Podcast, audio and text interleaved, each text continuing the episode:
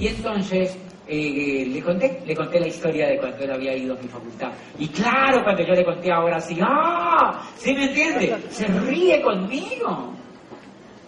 Se empieza a reír conmigo y le cuento la historia y, le cuento, y me dijo, ¿y tú qué haces? Ah. Le digo, estoy haciendo una gira por Europa, en algunos países, vengo de Berlín, estuve en Copenhague, eh, vengo de San Petersburgo, estuve en Moscú y hemos estado en unas conferencias. Y más o menos le conté la historia y yo coloqué ahí en Instagram. En esa época yo quería ser presidente de Colombia. Eh, Yo le digo, ¿y qué hace el presidente ahora? Le digo, no, yo retirado con los nietos. Y eso no está malo. Yo no estoy juzgándolo ni diciendo lo que eso está malo, no. Lo que le estoy diciendo es que yo estoy incendiado y apasionado y apenas comenzando. No sé si me entienden. Él está de salida, yo estoy entrando y mi sueño es que cuando yo tenga 98 años y esté como una uva pasa, yo estoy aquí en ese auditorio haciéndolo soñar.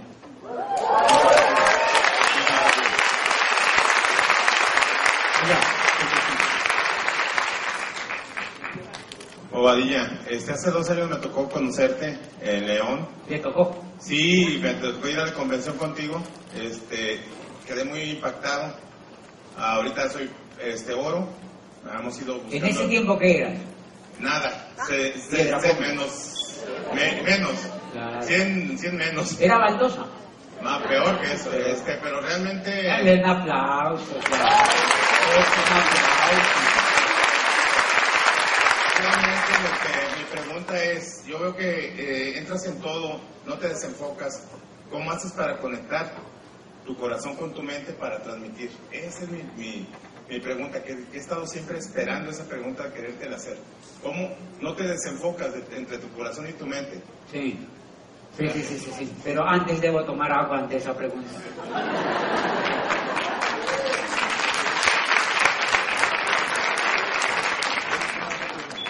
¿Cómo he creído o he entendido que uno no se desenfoca en algo en la vida? La el mayor problema que cualquier ser humano tiene, y hoy lo tengo de claro, y yo viví 30 años y pico en ese problema. Y yo no tengo la fórmula para salir de allí, se lo juro.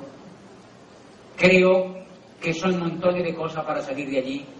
Y es que la mayoría de nosotros vivimos desenfocados.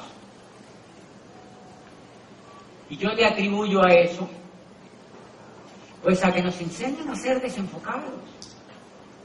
Porque al niño desde chiquitico le enseñan tanta cosa que a lo último él dice, papi, ¿qué hago? Porque él no sabe qué hacer de tanta cosa que le han enseñado. Como yo recorro esa vida de treinta y pico de años, por ejemplo, a los siete años yo hubiera necesitado de un tutor, que eran los tutores que tenían en la Edad Media los nobles. Claro, como los nobles eran nobles, entonces cuando nace Enrique VIII, ¿qué cree que hace su padre? Se lo pasa al tutor. El tutor enfoca a Enrique VIII para ser qué? Rey de Inglaterra. Punto y se acabó. Y lo enfoca al niño. Pregunta, ¿a nosotros quién nos enfoca? La profesora. A nosotros nadie nos enfoca. Entonces nosotros vivimos la vida, la mayor parte de la vida desenfocados. Yo tenía genialidad cuando estaba chiquito, pero nadie me enfoca porque no hay tutores. Por eso yo hoy amo el tema de los tutores. Y ese negocio a mí me logró enfocar. ¿A dónde va mi, mi reflexión con eso? A que después de treinta y pico de años yo empecé a descubrir que yo no era feliz. Y hoy me doy cuenta por qué no era feliz. Es porque uno no puede ser feliz sin haber encontrado su centro. Hay algo que hay dentro de nosotros que conecta con algo que es el centro. Y es algo como divino, no sé si me entiendes. Por ejemplo, Miguel Ángel Bonarotti estaba conectado con su centro. Por eso duró esculpiendo el David todo el tiempo que fuera necesario y no dormía ni se cambiaba los zapatos. No se quitaban los zapatos porque decía que perdía tiempo. Y cuando estaba en su lecho de muerte, dijo, he perdido todo mi tiempo. Dijo que había perdido mucho tiempo porque le faltó hacer muchas cositas. Murió, hizo lo más grande que puede haber en el arte universal, pero estaba conectado con su centro, vivió conectado con su centro, vivió conectado con su centro. Cuando tú me preguntas cómo logras no desenfocarte, yo soy conectado con mi centro, por eso amo el negocio, porque antes nada me había conectado con el centro. Y no es que no hubiera buscado, treinta y pico de años buscando y nada conectaba con mi centro. La política no conectó, la psicología no conectó, el derecho no conectó, el puesto no conectó, nada conectó. Adivinen qué conectó, este modelo de negocio conectó y conectó con mi centro. Cuando tú conectas con el centro es imposible que te desenfoques. Por eso uno de los retos que tenemos los seres humanos es de, patinar mucho dentro de nosotros hasta encontrar el centro, pero les juro que no es fácil por una razón, porque ahí está la felicidad. Y la felicidad no es fácil encontrarla. No sé si me entienden. Adivina qué vinimos. A ser felices lo demás vale una chingada. No sé si me entienden. O sea, vinimos a ser felices. Quiere decir que cuando tú encuentras la felicidad, encuentras el oro en polvo. Y por eso vale la pena buscarlo, vale la pena buscarlo. Y el proceso que vive el líder es un proceso de encontrar su centro. Los que llegan a diamante han empezado a encontrar su centro. Es eso.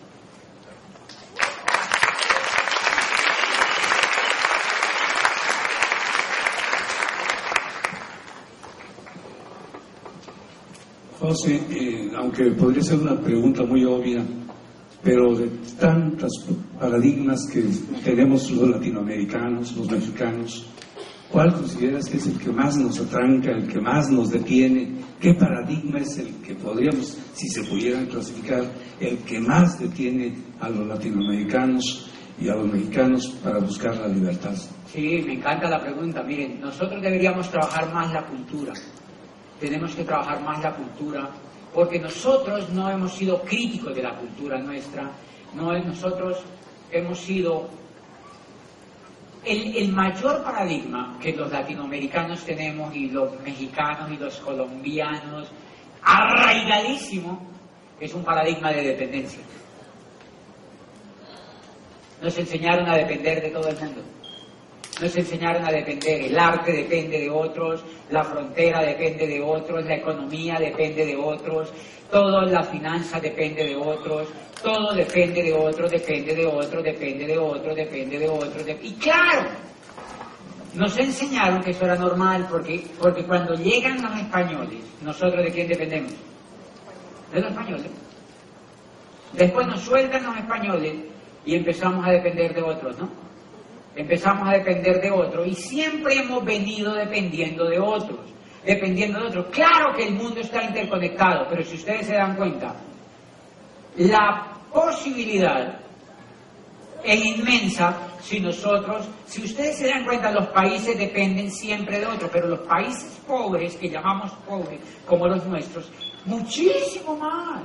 Es increíble los discursos de los políticos, ¿no se dan cuenta?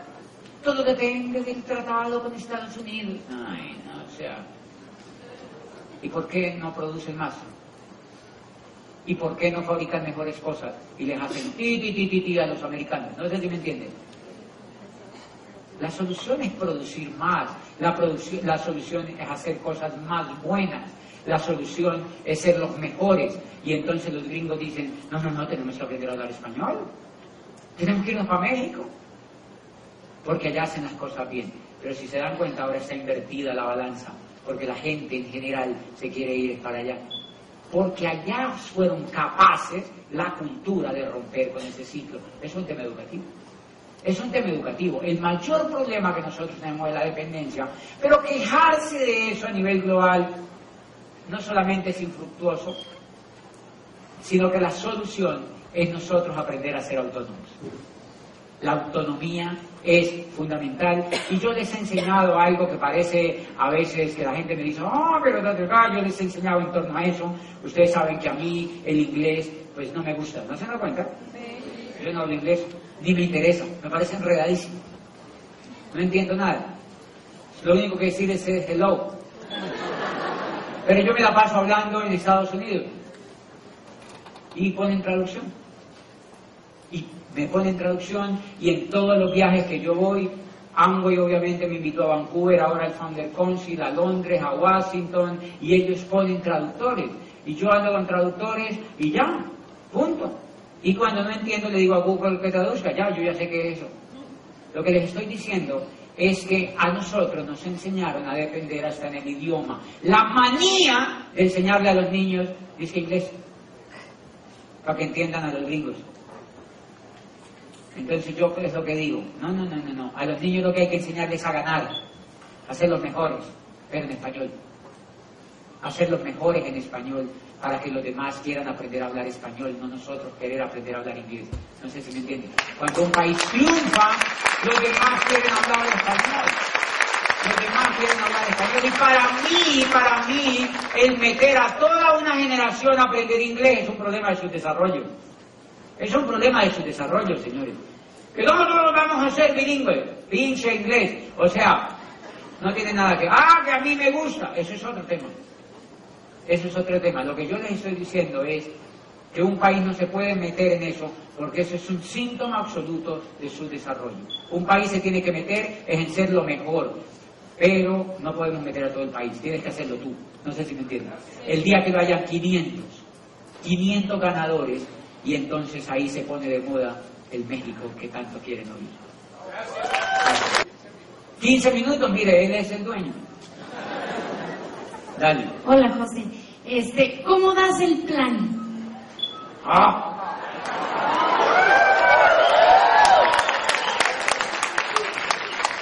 Casi fue concreta, ¿no?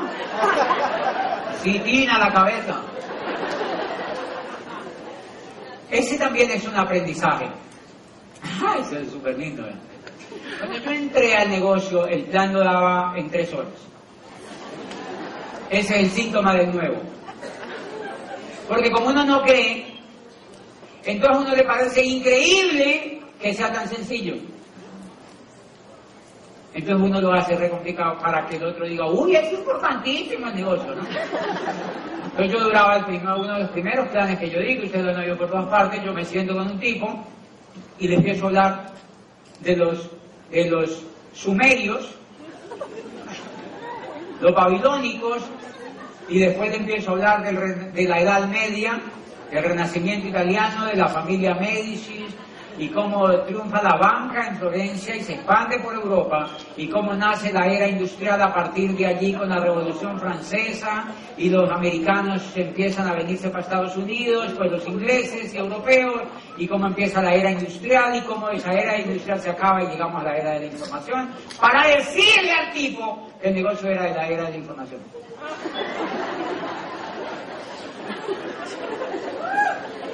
Cuando me doy cuenta habían pasado tres horas. Y el tipo ya estaba como así, obviamente. Entonces, al final, pues el tipo dice, eso me gusta, está interesante, pero yo no puedo hacer eso. Pues ese tipo es erudito. Porque la idea que yo le estoy dando es que esto es muy jodido de entender. Obviamente el tipo fue el primer muerto que yo tuve. Y no ha entrado todavía. En 12 años no volvió a entrar. Él no entra nunca. Él no entra nunca. Pero fíjate que el plan es un proceso de aprendizaje. Nadie te puede a ti a decir, da este plan. Ese es otro fenómeno del network. Porque el plan no es un tema del hacer, sino un tema del ser. Es jodido. No es una fórmula del hacer, es un tema del ser. ¿Qué es eso? En la medida en que tú eres, que tú crees en ti, en el negocio y tú estás apasionado, ya el plan no importa. Y eso me he dado cuenta. Entre más crezco, el plan menos importa. Pero entender eso me costó harto tiempo.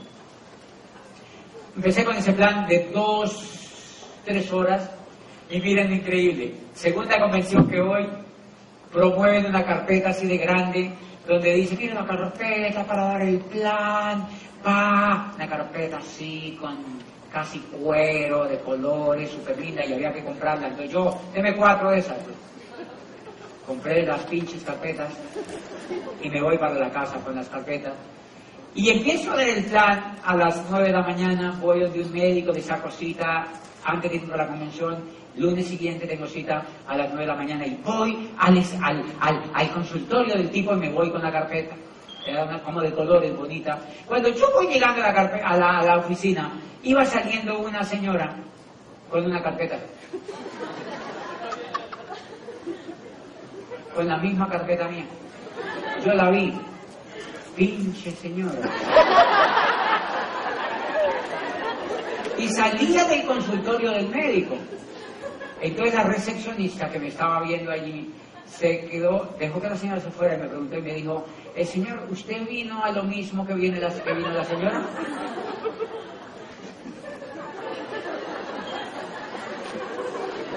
Entonces yo me quedé viéndole y le dije, no, no, no, yo vine a una consulta personal, era un urologo, no mentira.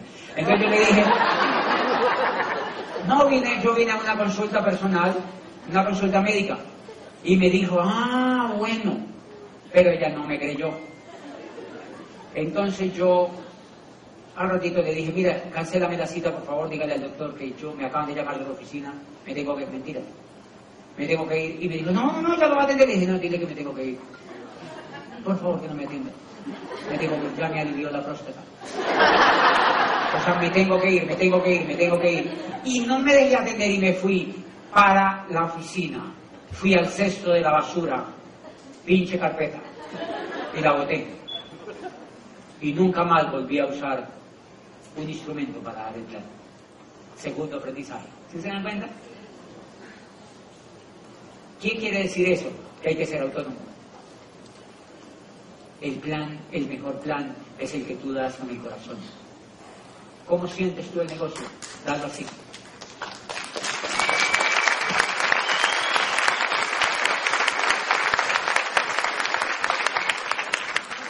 Sí, otro.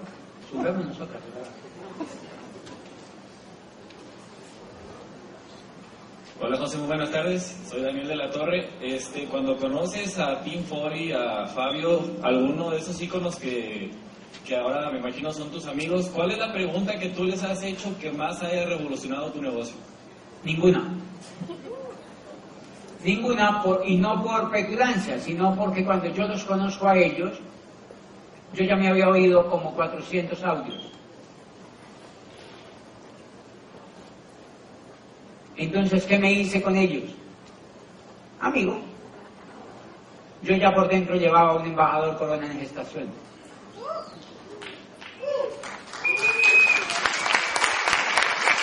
Soy muy amigo de ellos, muy amigo de ellos y soy muy amigo de ellos, pero no, no, no, no, y no es porque no me digan nada, lo que te digo es que nunca, nunca fui con preguntas solemnes para ver si yo entendía más.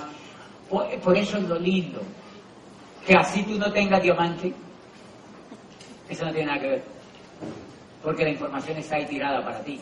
Mi diamante vivía nueve horas en avión desde, donde yo vivía, pero yo ya me había oído 500 audios. Había oído a Jim Dornan, había oído embajadores Corona que tenían ciento y pico de diamantes, que tenían mucho más diamantes que la línea de auspicio que yo tenía. No sé si me entienden. Entonces yo creía muchísimo, yo creía muchísimo, yo creía muchísimo y cuando los vi a ellos, amigos, Hoy hablamos de otras cosas, por ejemplo, yo me quiero comprar un jet privado, entonces ah, yo le pregunto y él me dice, "Mm, yo ya tuve esa experiencia. Ah, eso sí lo escucho. ¿Qué te pasó con el jet privado? Y me cuenta, "Mm, voy a tenerlo en cuenta. Porque yo nunca he tenido experiencia, no sé si me entienden. Entonces ya la línea de juicio sirve para eso. Para ser amigo y para oír cosas de otro nivel, pero no como hago la pata. Ni, no, eso no lo haces. Zúmbalo, por favor. Esa es bien agresiva, esa pregunta que tiene. Bueno, ok, José, mira, yo he escuchado la parte de las historias y cuentas que murió tu mamá y que en ocasiones te alejaste de la familia. ¿Y cómo fue que trabajaste la parte del amor en esa etapa? Bueno, digamos que yo nunca me alejé de la familia, o sea, yo siempre estuve con... Lo que pasa es que ellos quedaron viviendo muy lejos de donde yo estaba, pero yo nunca me desvinculé de ellos, yo siempre estuve vinculado a ellos y, y yo crecí con una familia, yo crecí con una familia, esa era la familia, y hoy en día, yo digamos que no vivía cerquita de ellos, no vivía cerquita de ellos, lo que te estoy diciendo es que para mí no fue un obstáculo esa ruptura, pues para perseguir lo que yo quería. O sea, yo, además porque ya cuando tú tienes 14 años, ya estás grande. Uno se ve largo ya. Entonces, pues yo creo que tanto en mi familia general, en la tradición, digamos en la original, que es la de la historia cuando yo estaba chiquito, hasta los 14 años, fueron por supuesto las bases más importantes de amor, de amor. Las bases más importantes de amor fueron allí, eh, de valores se vivieron allí. Y después, pues viví la siguiente etapa con esta familia, o sea que realmente yo no tuve rupturas, porque siempre, siempre estuve vinculado a familias fuertes, a familias que eran estables, ¿me entienden? A familias que tenían calor. Y yo pienso que eso me ayudó también muchísimo a entender el milagro del amor. Uh. Bien, la última. Allí hay un señor, chiquitito, para que no te paralices tanto, mira, allí hay un señor, en la parte de allá. Esa pregunta me gusta, esa que tiene en el corazón.